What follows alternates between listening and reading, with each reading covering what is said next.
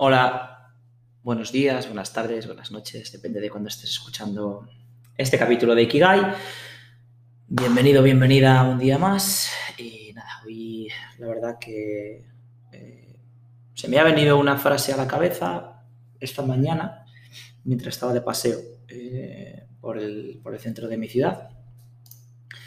Y más que una frase es una pregunta y es ¿en qué momento dejamos de ser niños niñas? Todo viene porque una madre con su hijo y su hijo, perdón, con su hija y su hija eh, olía una gominola y la frase que decía era mmm, qué olor tan rico. Entonces se me vino a la cabeza eh, lo que estaba sintiendo la niña en ese momento, el poder oler esa, esa gominola, todos los químicos que se activaban en su cerebro, las emociones, la ilusión de poder comerse esa gominola y la inocencia ¿no? de descubrir ese, ese, olor fresco que no se lo esperaba, dulce y que le trae pues, una sensación de bienestar y de placer a su, a su estado actual. Y me abordó esa pregunta viendo a esa niña en qué punto de nuestra vida dejamos de ser niños. Porque en realidad yo creo que nunca deberíamos dejar de ser niños. Nos tomamos muchas cosas muy en serio. Muy, muy, muy, muy, muy en serio. Nuestro trabajo, el tema de la salud, la política, temas de empresa, economía, etc. Muy en serio.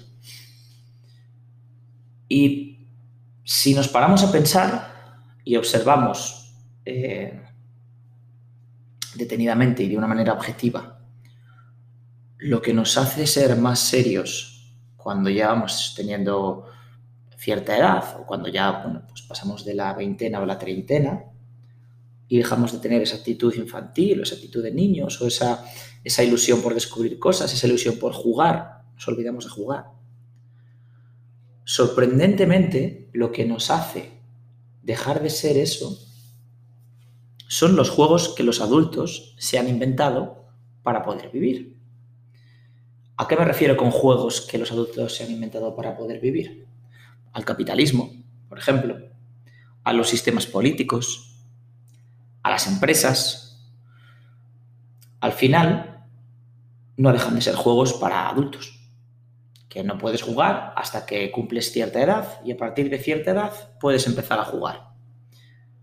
¿Por qué no le disminuimos ese nivel de dramatismo a trabajar, ese nivel de dramatismo a la política, ese nivel de dramatismo al dinero y jugamos con ello?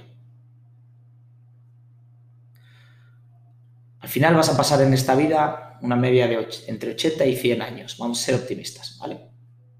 Si entre 80 y 100 años, solo 10, 15, 20 años de tu vida vas a disfrutar como un niño,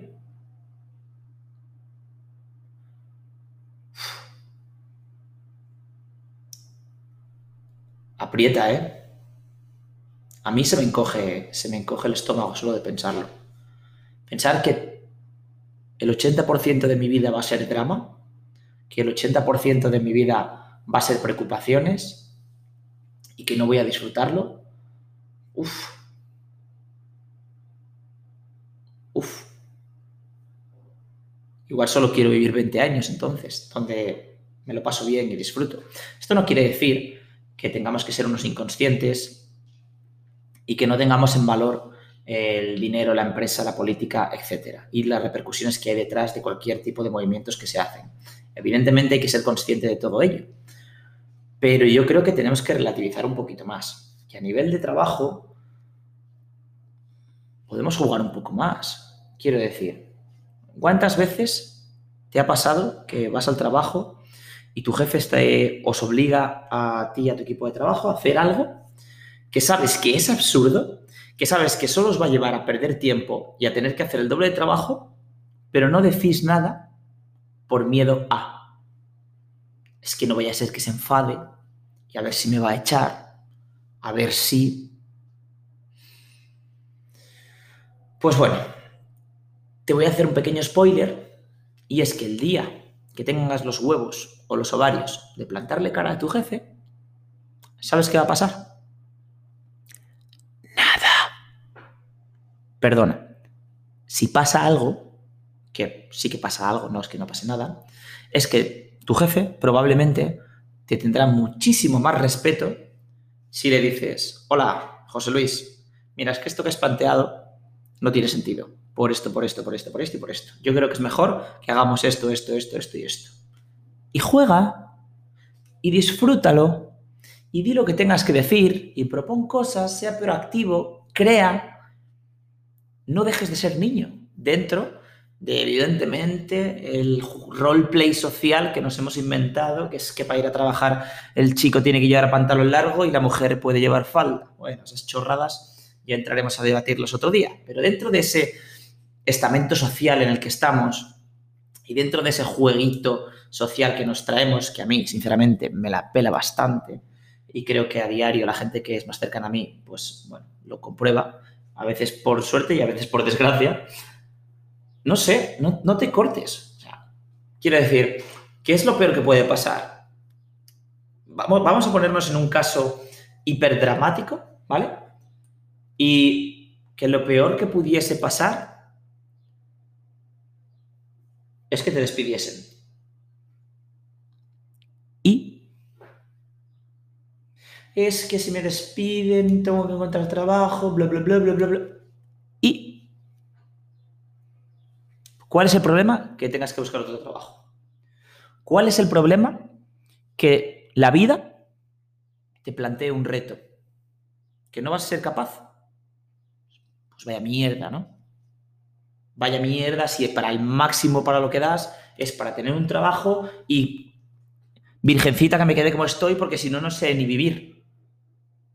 No hay que tener miedo a nada, no pasa nada. Vive, disfruta, crece, juega, pásatelo bien, vuelve a tener la ilusión de un niño, disfruta de las pequeñas cosas. Mm, no hagamos de la vida un drama, la vida no es un drama, la vida, como decía creo que era Maldini, puede ser maravillosa. Solo hace falta que tú hagas que sea maravillosa.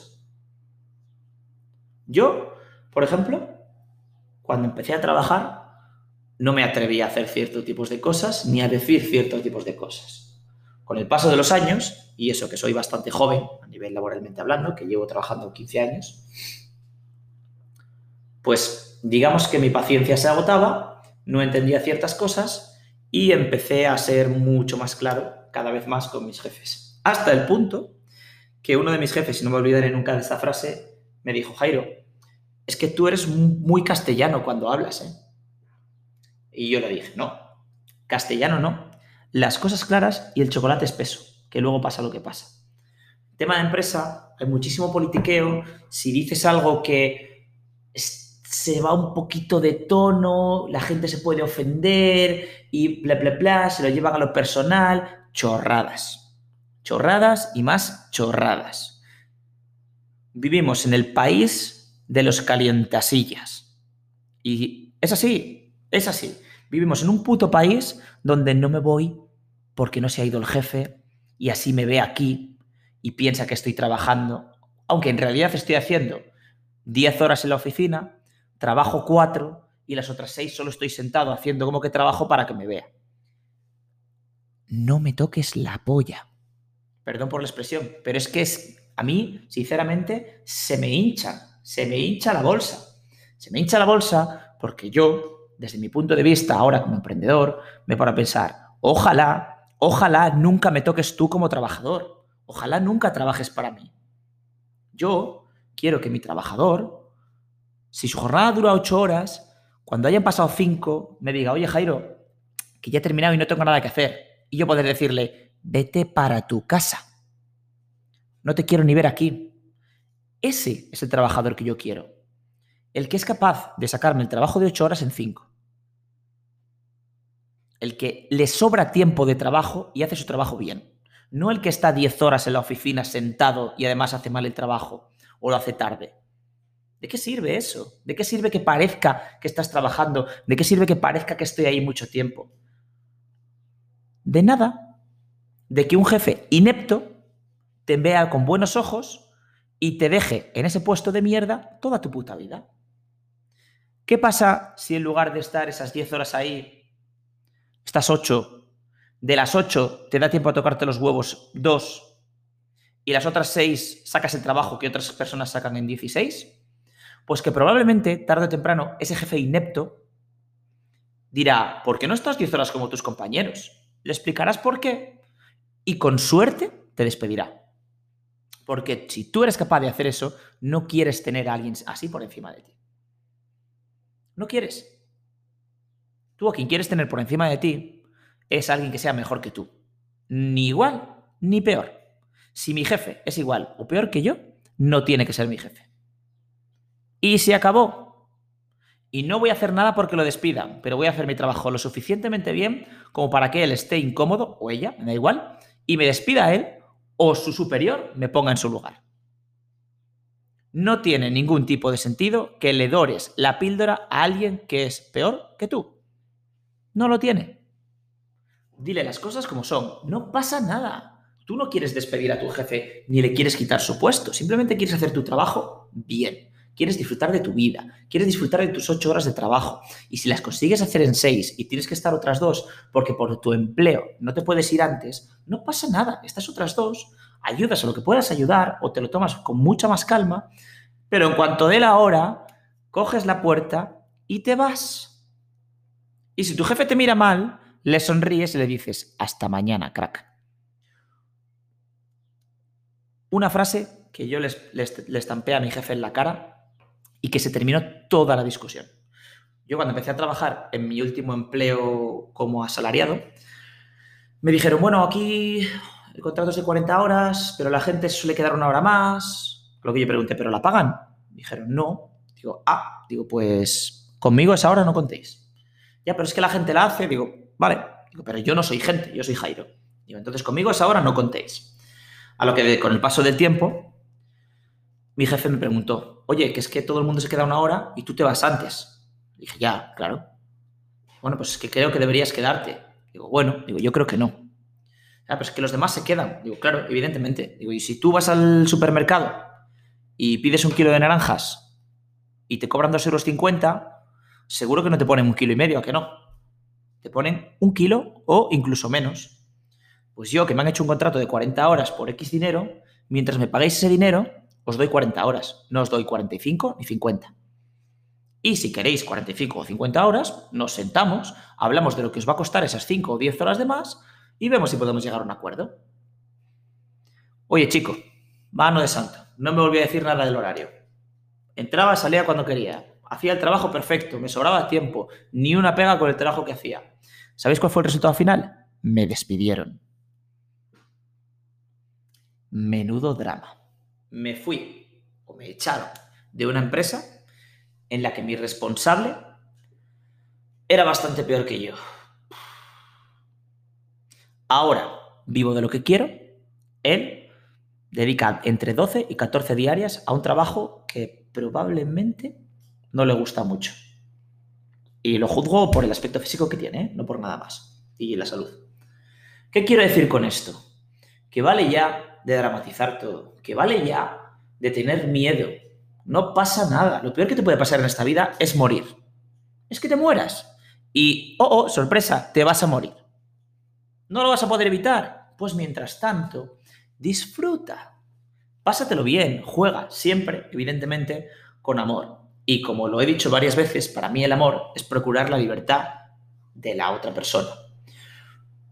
Mi libertad termina donde empieza la de enfrente yo nunca, nunca, nunca, conscientemente, voy a hacer algo que pueda dañar la libertad del que tengo delante. Es decir, yo no voy a, ir a decirle a mi jefe, porque es que eres un idiota, porque no, simplemente le voy a plantear la mejor situación que yo creo. O voy a hacer lo que yo creo que pueda ser mejor, respetando su libertad. Lo que no voy a hacer es comerme su mierda porque sea un inepto. Evidentemente no. Con todo el amor del mundo no voy a hacer eso. He querido llevar este podcast por el tema laboral porque creo que es por el que todos nos sentimos mucho más identificados y donde vemos realmente que siendo un juego nos lo tomamos como si fuese algo súper dramático y que no pasa nada. Si mañana te echan del trabajo, pasado mañana te vas a levantar igual. Y al día siguiente volverá a salir el sol.